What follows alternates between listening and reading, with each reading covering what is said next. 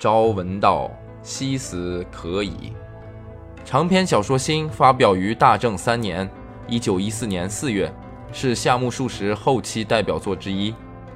他长期受胃溃疡的折磨。明治四十三年（一九一零年），在伊豆半岛的修善寺疗养期间，病情再度急转直下，引起胃痉挛，大量吐血不止。陷入不省人事的三十分钟死亡状态，经历了这场在死亡线上苦苦挣扎的体验，他一改原先排写式、游戏式的创作风格，从正面探求人生，着重人物的心理描写和分析，把笔锋直接转向剖析明治时代知识分子中利己主义者可恶、可悲、可叹的孤独内心世界。该作由文道书社冰凌演播。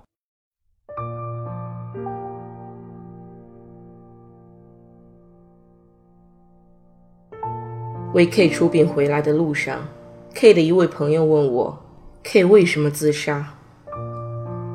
自事件发生以来，我不知多少次因这个问题而倍感折磨了。从夫人和小姐故乡赶来的 K 的父兄，到接到讣告的朋友们，乃至和 K 毫无干系的报社记者，都向我提出过同样的问题。我的良心每次都像针扎一般刺痛难耐。因为透过这一提问，我听到了一个声音：“赶快坦白，是你杀的吧？” 我的回答是千篇一律的，我只是重复一遍他留给我的遗书，此外一句多余的话也不说。在葬礼的归途提出同样问题，又得到同样回答的 K 的朋友们，从怀里拿出一份报纸给我看。我一边走，一边看他指点的地方。上面写道：“K 是因为被父兄从家里赶出来，产生了厌世的念头而自杀的。”我一句话也没有说，把报纸叠好还给了那个人。他还告诉我，也有的报纸说 K 是由于神经错乱而自杀的。因忙于丧事，近来我几乎没有功夫看报纸，所以这方面的消息一点也不知道。其实心里一直在担忧。我最担心报上登出那些给小姐一家添堵的消息，特别是小姐，即便只是提起小姐的名字，也是令我不堪忍受的。我问那位朋友，此外还登了什么？他说他看到的只有这两种。我搬到现在这所住宅是在那以后不久，夫人和小姐都忌讳以前那所房子，我也是每晚都重复着那夜的回忆，不堪其苦。所以大家商量后便决定搬家。搬过去约摸过了两个月，我顺利的从大学毕业了。毕业后还不到半年，我终于跟小姐结了婚。从表面上看，一切都如愿以偿，自然可喜可贺。无论夫人还是小姐，都沉浸在幸福中，我也觉得很幸福。但是我的幸福却伴随着一道阴影。我想，这幸福莫非就是最终把我引向那悲剧命运的导火索吧？结婚的时候，小姐已经不是小姐了，应该成为妻子。妻子不知怎么突然说：“我们去给 K 扫扫墓吧。”我不由心头一惊，问他怎么忽然想起这个来了。妻说：“我们一起去扫墓，K 一定会高兴的。”我直勾勾地盯着一无所知的妻子的脸，直到妻子问我怎么了，才清醒过来。我答应了妻子的要求，两个人一同到杂司谷去了。我在 K 的新墓上洒了洗尘水，妻子在墓碑前供上线香和鲜花，我们低下头合掌祈祷。妻子想必是在报告和我结婚的前后经过，想让 K 也高兴高兴吧。我只是在心里一遍遍重复着：“是我对不起你。”那时，妻子抚摸着 K 的墓石说：“真气派。”其实那个墓并没有多么奢华，大概是因为我亲自到石料铺挑选碑石的缘故，妻子才这样说的吧。我望着这座新坟墓和我的新婚妻子，再联想到刚刚埋入地下的 K 的新白骨。不能不感到命运的嘲讽。从那以后我就绝不和妻子一起去给 k 扫墓了。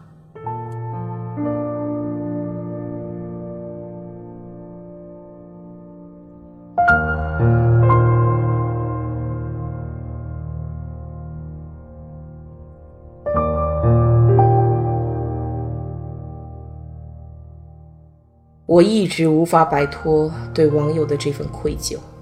其实，我从一开始就害怕会是这样。就连这些年来所期望的结婚，也不能不说是在心神不宁中举行的。然而，人是无法预见自己的未来的。我也以为结婚说不定会成为使自己心情逆转、步入新生涯的开端。但是，作为丈夫，同妻子朝夕相处后，我内虚幻的希望便在严酷的现实面前脆弱的破灭了。我和妻子在一起时，会突然感受到 K 的威胁，仿佛妻子站在我和 K 的中间，将我们连接在一起，无时无刻都不能分离。我对妻子没有任何不满，只是因为这种感觉而想避开她。妻子很快便察觉到了。虽然察觉了，却不知是什么缘故。于是，我常常受到他的诘问：“你为什么老是心事重重的？有什么不满意的吗？”若能够付之笑谈、敷衍过去，倒还无事；但有时妻子会不依不饶，以至于说出：“你不会是厌弃我了吧？你一定有什么事情瞒着我。”等等怨言。每每都使我痛苦万分。有几次，我都想干脆跟妻子彻底坦白，可是，一旦到了向她倾诉的时候，就会有一股外来的力量突然跑来阻止我。你是理解我的，没有必要多解释。然而，有必要交代清楚来龙去脉，因此还是在这里啰嗦一下。那时候，我完全无意对妻子掩饰自己。假如我以对待网友同样的善良之心向妻子忏悔的话，她一定会流下悲喜交加的眼泪，原谅我的过错。我之所以没有这么做，并非出于利己的考量，我只是不忍心给妻子的回忆留下一丝黑暗的印记，才没有坦白的。请你这样理解，给妻子纯洁无瑕的感情冷酷地留下哪怕一滴黑字。对我来说都是莫大的痛楚。过了一年，我仍无法把 K 忘掉，心里常常惴惴不安。为了驱逐这种不安的心情，我曾经尝试过沉溺于读书。我一头扎进书堆开始学习，盼望着有朝一日能够出人头地。然而，勉强制造出一个目标，并且勉为其难地期待着实现这个目标，纯粹是虚妄。使我心里不快，我再也无法埋头于书堆了。于是，我又抱着胳膊观望起社会来了。妻子以为我这样是因为生活无忧，从而放松了对自己的要求。戚家有些财产，足以维持他们母女俩的生活开销，而我的境况也是不用出去工作亦可度日，所以妻子这么想也很自然。虽说我也不无被骄纵之感，但是我不做事的主要原因根本不在这里。当初受到叔叔的欺骗后，我深切感到人是不可信赖的。但正因为认为别人是恶的，才觉得自己还是清醒的。我总是怀有一种信念：不管世人如何，本人必定要洁身自好。但是当我意识到，这种信念以由于 K 的自杀而幻灭，自己也和叔叔是一样的人时，我突然感到困惑了。一向厌恶别人的我，对自己也厌恶起来，从而陷入了绝望。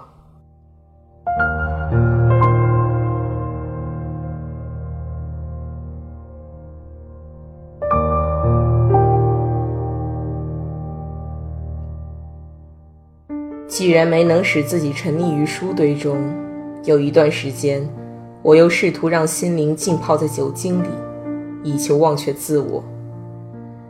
我本不爱喝酒，却是天生能喝酒，因此我就想借酒量来灌醉自己的灵魂。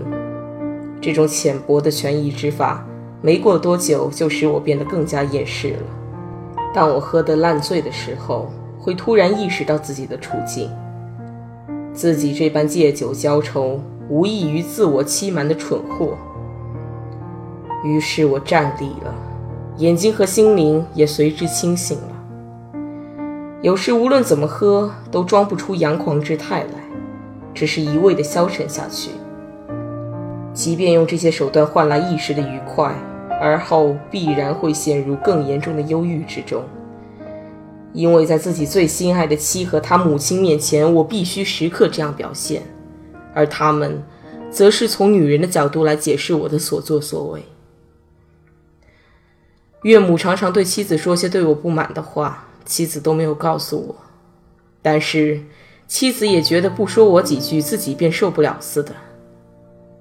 说是责备，语气并不严厉，所以无论妻子说我什么，我都没有生气过。他常常恳求我，有什么不顺心就痛痛快快地告诉他。他还劝我，为了自己的前途，赶快把酒戒了。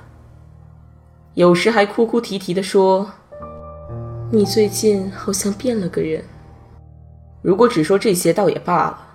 他还说。倘若 K 活着，你也不会变成这样子的吧？也许吧。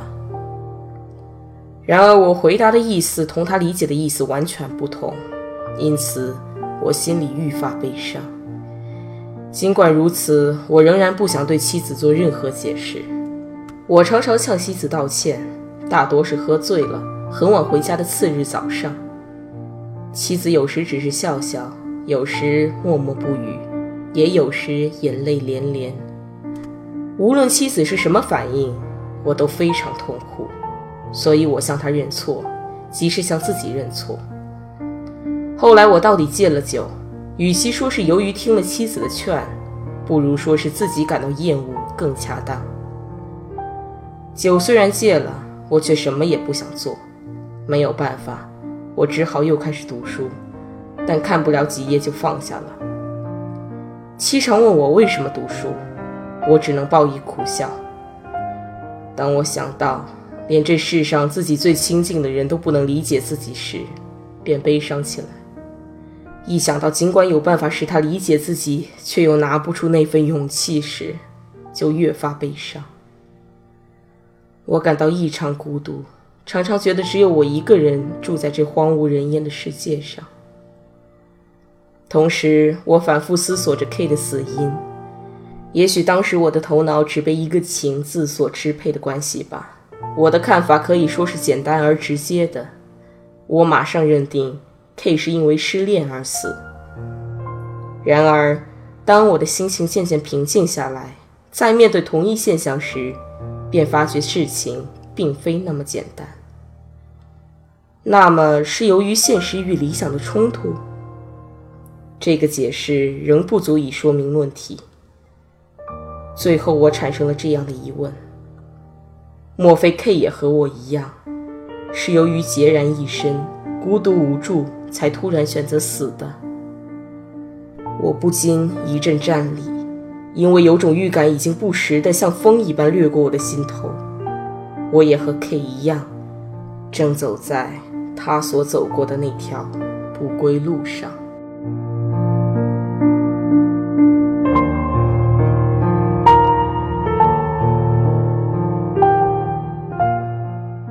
文道书社出品，感谢您的收听。